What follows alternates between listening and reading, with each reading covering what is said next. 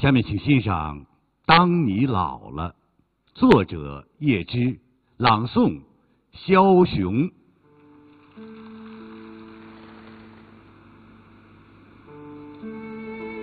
二零一八年三月，在哈尔滨大剧院上演了一场精彩绝伦的视听盛宴，那就是《再别康桥》中外诗歌散文谐音音乐朗诵会。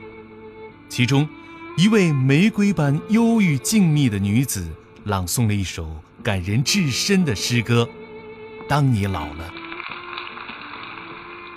当你老了。”头白了，睡思昏沉，炉火旁打盹儿，请取下这部诗歌，慢慢读，回想过去，你眼神的柔和。回想他们昔日浓重的阴影。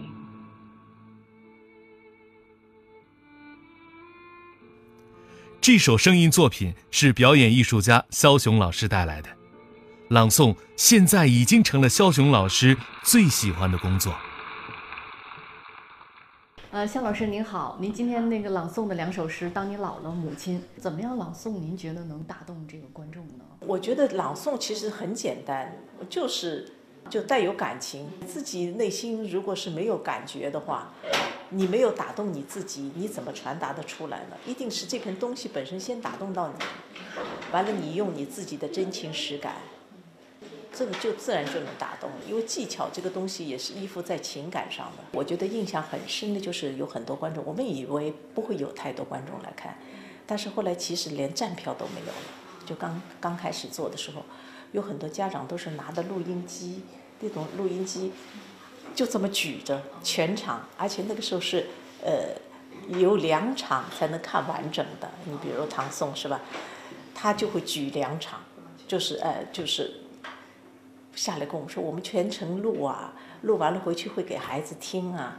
因为孩子，因为你你比如他在课堂上念，或者他在家里念，他不一定会明白什么意思，而且他光从文字上念，他也可能觉得没什么多大兴趣。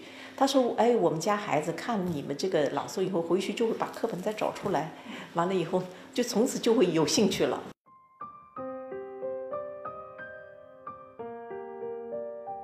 她是一个赏心悦目的女人，一个如诗如画的女人，一个沐浴神往的女人，一个酒一样的女人。气质似忧郁的玫瑰，洒脱飘逸，令人陶醉。如今的她，美丽与日俱增，依旧活跃在舞台上。她就是肖雄。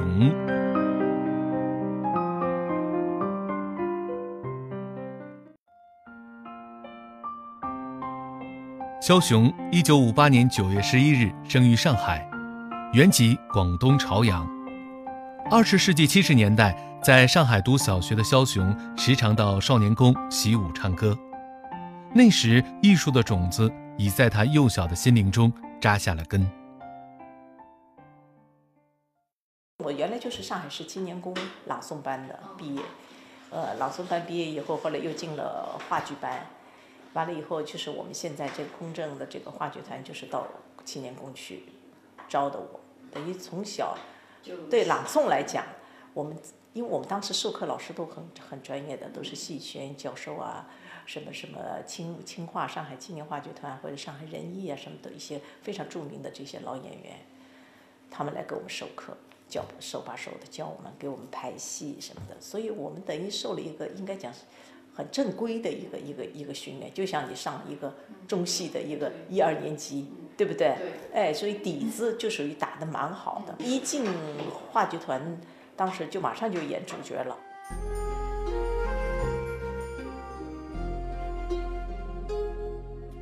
一九七九年，肖雄和达世长一起主演了自己的第一部电影《他们在相爱》。塑造了眼科医生苏毅的形象，开始在电影界崭露头角。我的日记本，我的日记本呢？啊！我害了他，我害了他。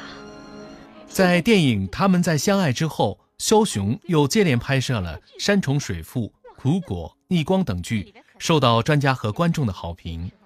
一九八三年，枭雄遇到了令他声名鹊起的角色——蹉跎岁月中的杜建春。凭借该剧，枭雄成为了家喻户晓的大明星。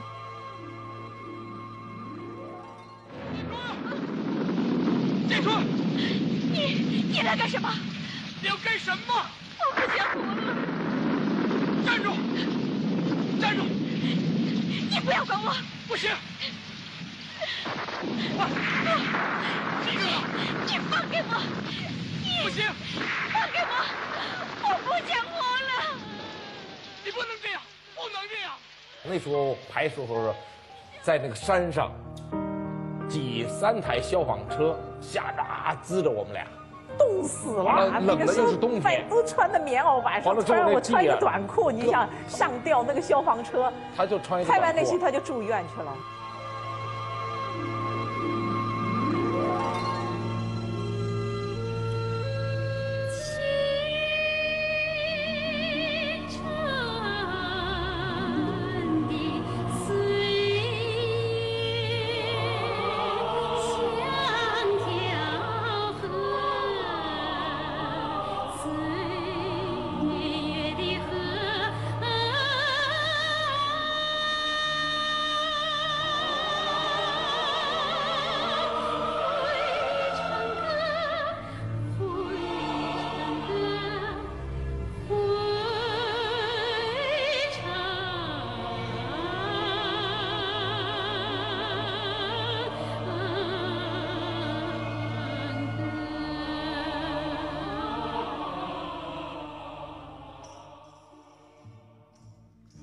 伴随着蹉跎岁月的插曲《一支难忘的歌》，更让人难忘的是剧中的女主角，那个天真浪漫、怀揣理想的女知青。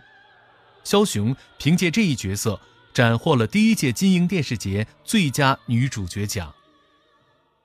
我觉得我真的是很幸运，就是赶上了，就是这这趟车我是真是就是赶上了。像我们二十岁的时候对一个作品的理解和到现在，那完全是不一样的。再说舞台呢，它确实可以有改正的时候。你不像一个胶片，你当时拍完了以后，这个是遗憾，就是永远就就在里面留着了。这是到今年，是不是？那年二十岁嘛，到现在六十岁嘛，正好退了。你看，运气特别的好。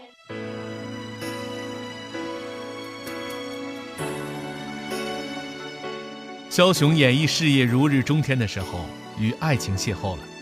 二十五岁的她与丈夫步入婚姻的殿堂，两人婚后本来很幸福，但是因为丈夫反对她演戏，最终导致两人以离婚收场。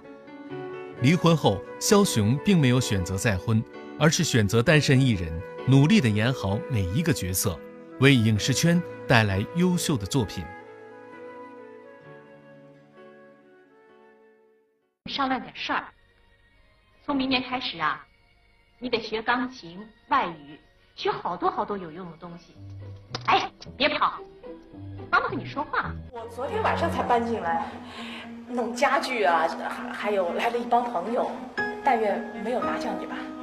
没关系，呃，何况我这个人多少有点失眠，也就是数五百只羊和一千只羊的区别。哦，但无论如何，我得替我那五百只羊道歉。那你认为的真才实学是什么？哦，难道就是要把注解的注解、注解全部的背下来，为四个世纪以前的菜谱写几万字的论文啊？还是用你枯燥的语言来折磨孩子的神经？不论是《天堂回信》中的母亲，还是杨守敬与《吕贝卡》中的女教师，枭雄饰演过太多不同职业、不同性格的女性形象。而现实生活中，很多人说他冷，说他有一种不合群的古典美，但也有人说，枭雄从来不指望凭借运气成功，他也天生不会服就世俗。时至今日，见到枭雄的人都会惊异于他的脱俗气质。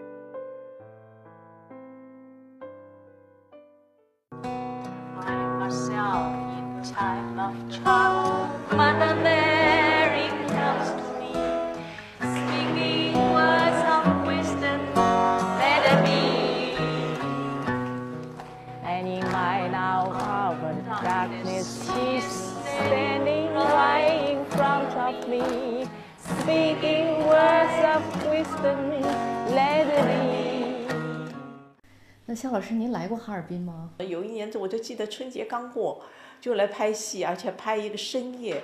我是演一个知青的，回去找曾经一个一个一个一个知青，就是大雪夜里，哎呀，就是那个雪都都到膝盖了，一脚深一脚浅，哎呦，那个时候就感觉冻透了，你知道吗？真是感觉冻透了。演完了回到这个这个这个酒店，就感觉这个人都是木的、麻的，因为近些年就是，呃，几乎没有拍电视和电影，所以现在我就会，嗯，更多的去选择这一块，因为朗诵它确实有一个什么问题，就是说你的阅历和经历，其实越是年长，呃，其实我是认为会有优势。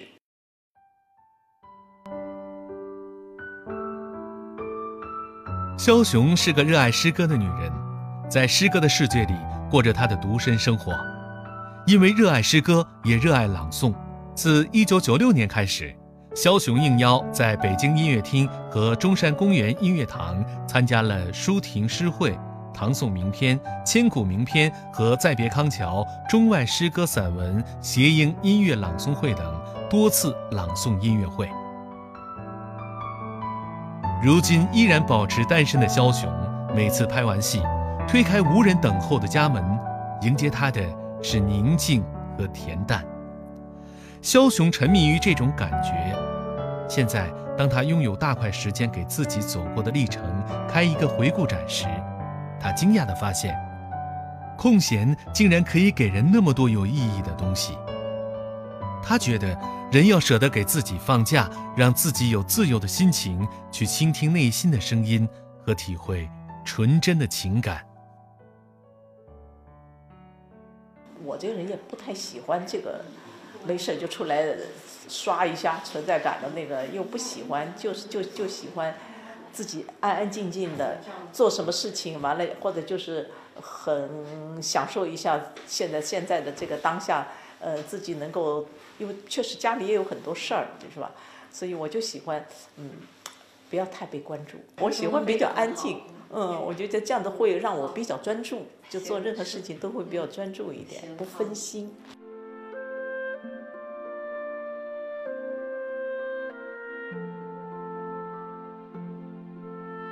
枭雄的名气源于电视剧《蹉跎岁月》，时间给枭雄增添了年轮，但枭雄的日子并不蹉跎。岁月容易催人老，但记忆不会。而记忆中那朵忧郁的玫瑰，更是在时间的长河中吐露着独特的芬芳。